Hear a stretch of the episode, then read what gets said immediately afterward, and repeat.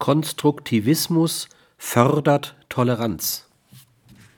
Der Konstruktivismus darf für sich in Anspruch nehmen, das Recht eines jeden Menschen zu erfüllen, seine eigene Welt zu konstruieren und damit eine Gestalt der Toleranz einzufordern, wie es bislang noch kein philosophischer Entwurf leisten konnte und leisten wollte.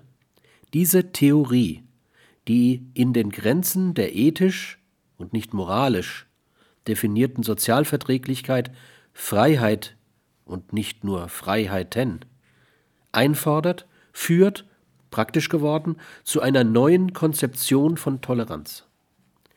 Diese ethisch eingeforderte Toleranz ist die Bedingung der Möglichkeit, die Gleichheit aller Menschen, Egalité, zu sichern.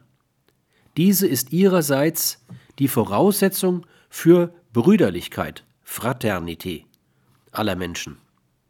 Und nur diese Brüderlichkeit sichert die innere Freiheit, Liberté.